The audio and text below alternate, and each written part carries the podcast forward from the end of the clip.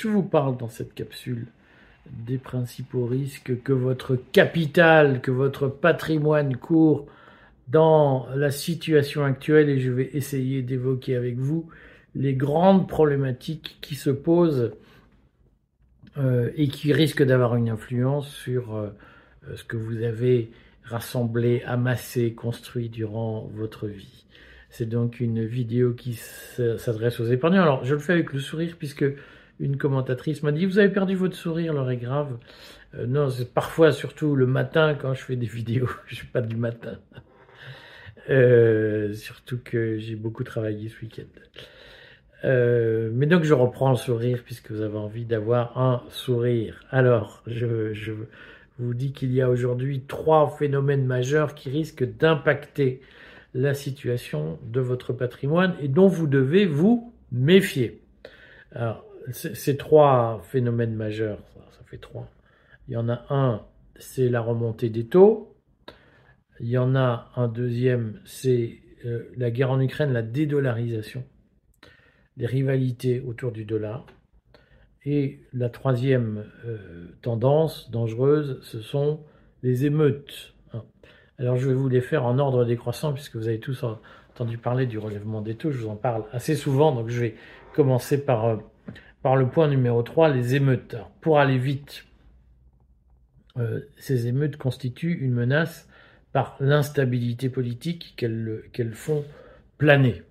Alors, pour le formuler de façon euh, stratosphérique, mais c'est comme ça, au fond, la bonne formulation, je pense, euh, comme le dit Klaus Schwab, l'excellent Klaus Schwab, le fondateur du forum de Davos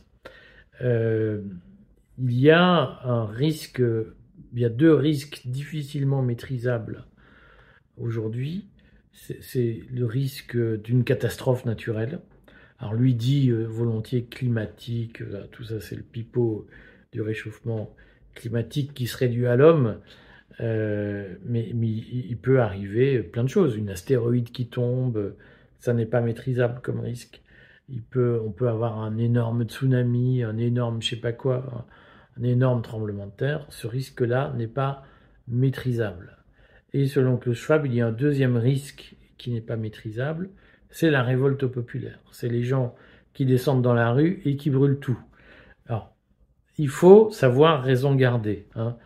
Euh, l'épisode qu'on a vu depuis la mort de Naël euh, est epsilonesque par rapport à ce que serait une grande émeute et une grande destruction.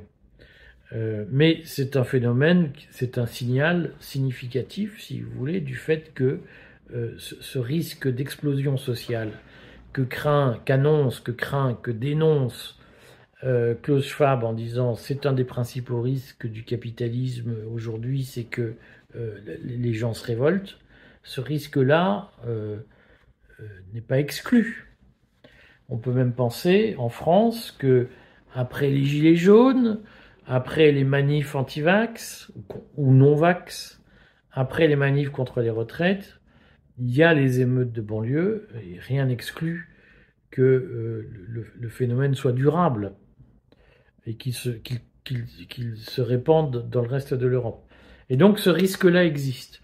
Et pour votre patrimoine, c'est un, risque majeur, d'abord parce que euh, les émeutes installent un climat d'instabilité politique qui est favorable à toutes les aventures, euh, et, qui suspend le fonctionnement normal de l'économie. Alors on n'a pas vu à l'occasion des émeutes de la semaine dernière, c'est pour cette raison qu'il faut les prendre avec des pincettes, enfin qu'il faut relativiser le, phénomène, mais rien n'exclut que ça n'arrive. Et puis il y a un, sujet euh, de, destruction de la valeur, de, donc on considère qu'il y a probablement pour plusieurs centaines de millions de dégâts qui ont été faits, qui vont peser sur les assureurs, et donc tout ça, à un moment donné, a des conséquences en chaîne. Mais pour l'instant, on insiste sur le fait que ces émeutes sont évidemment une catastrophe, c'est terrible, euh, mais ça reste encore un phénomène circonscrit. Euh, ce qui est plutôt inquiétant, c'est l'état dans lequel ça a mis pas mal de gens en France, hein, y compris des gens qui sont supposés être des gens de pouvoir avec un vrai sang-froid. s'ils en sont déjà là pour ça, qu'est-ce qui va se passer si ça se durcit ailleurs? Mais c'est un risque qui existe pour vous. Euh, le deuxième risque, c'est la guerre en Ukraine avec sa vraie conséquence, qui est l'affaiblissement du primat américain et l'affirmation de la puissance chinoise qui est à l'œuvre.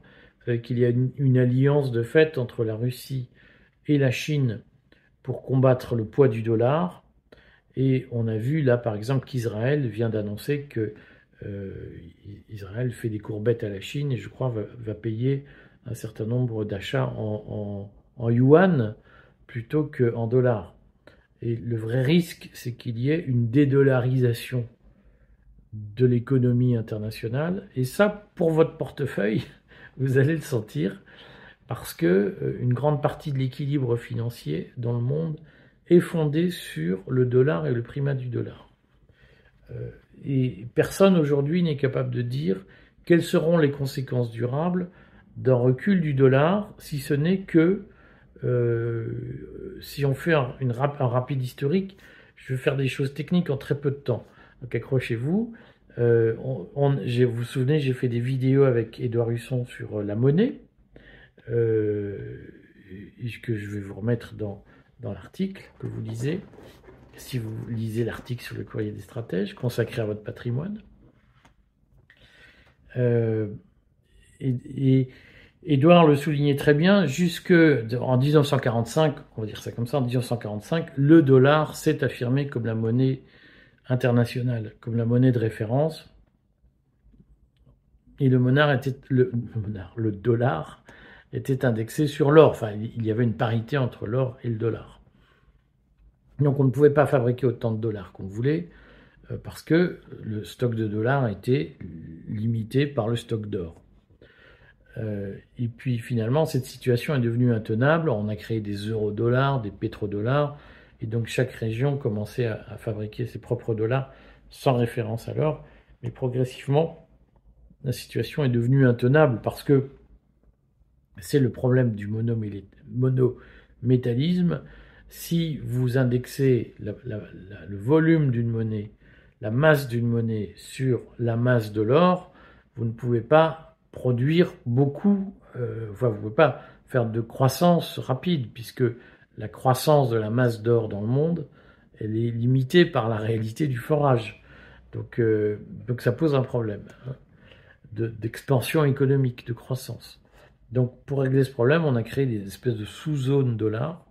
Et puis les États-Unis eux-mêmes ont eu besoin de beaucoup plus de dollars pour financer la guerre du Vietnam. Donc ils ont fait tourner la planche à billets jusqu'à rendre insoutenable le lien, la convertibilité entre le dollar et l'or. Et donc pour éviter une grave crise économique, Nixon a décidé la fin de la convertibilité du dollar en or et on est rentré dans ce qu'on appelle le monde du change flottant, c'est-à-dire que la valeur des monnaies est fixée par la loi de l'offre et de la demande. À cette différence près que le dollar est resté la monnaie d'échange entre les pays. C'est-à-dire que quand la Chine vend une cargaison de marchandises euh, au Venezuela, c'est payé en dollars.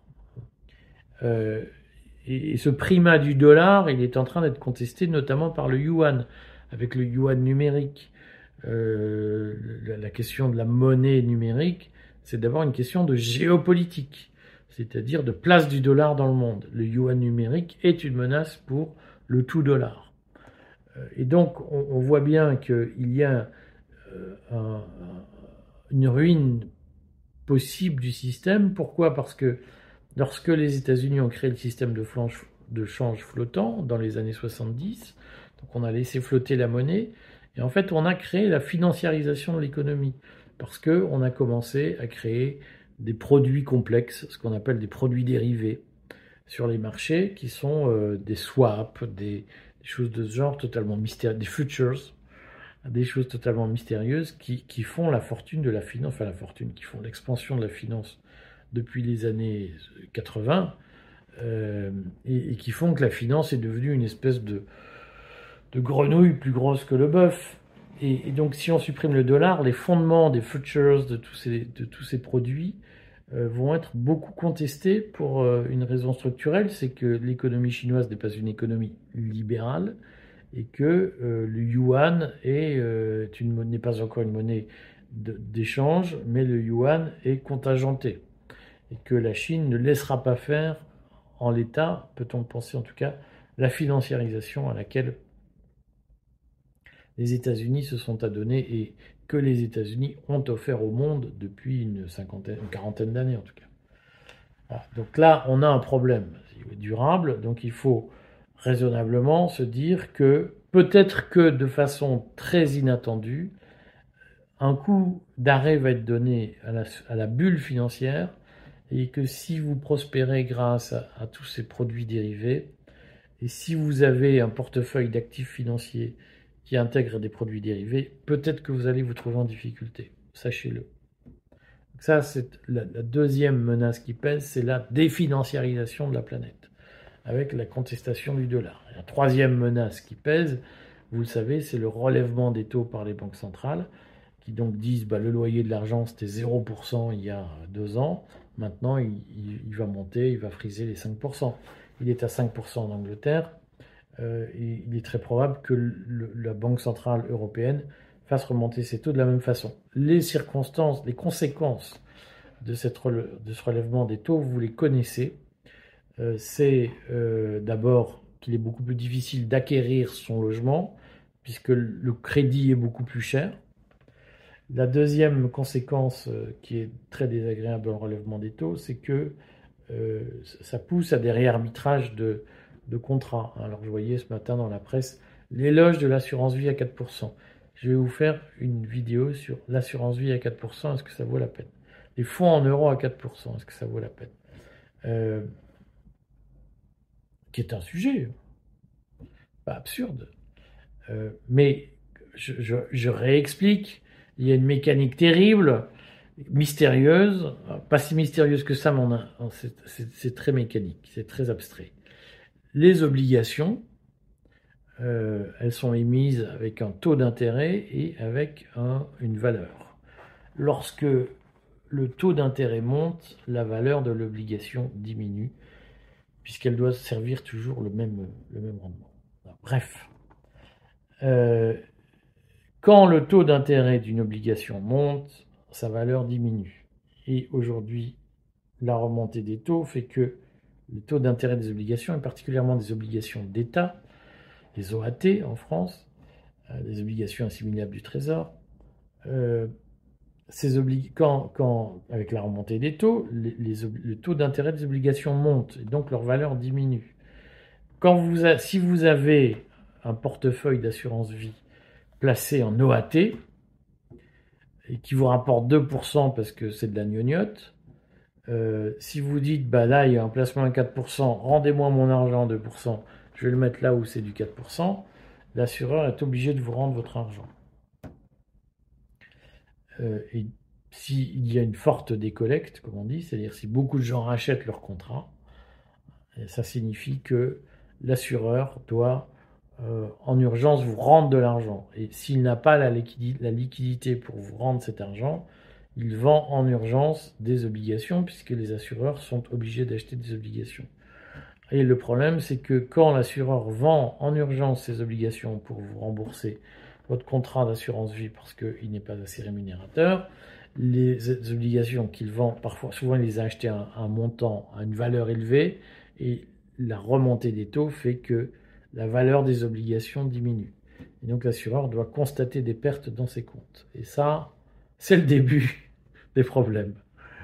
Euh, et donc, la, remontée des taux ne vous empêche pas seulement d'acheter une maison ou un appartement, elle met aussi en péril tout l'équilibre financier du système de l'épargne. Et ça, ça peut être terrible. Euh, c'est un phénomène qui est parfaitement documenté, parfaitement connu, et que les assureurs craignent autant que le marin breton craint le brouillard face à 5 a euh, donc, faites attention parce que euh, tout le monde regarde, personne n'en parle. Et comme toujours, ce sont les sujets qu'on évoque le moins qui font l'objet des plus grandes craintes.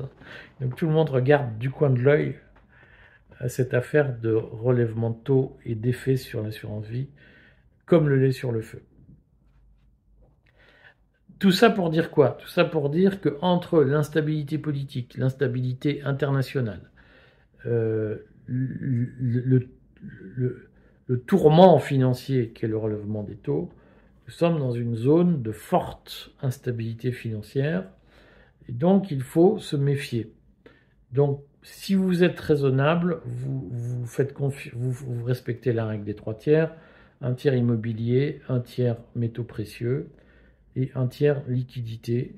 Euh, les livrets progressent beaucoup et, vous vous dites qu'il vaut mieux attendre quelques mois que tout ça se calme ou s'éclaircisse avant de modifier vos arbitrages. Moi, les actions, bon, tout ça pour vous dire que je fais une vidéo sur la chaîne patrimoine, que, j'ai un tout petit peu interrompu à cause des, émeutes. Euh, je vais faire une vidéo sur l'assurance vie à 4%. Euh, donc n'hésitez pas à regarder, je pense que je ferai cette vidéo demain sur la chaîne patrimoine du courrier. Merci.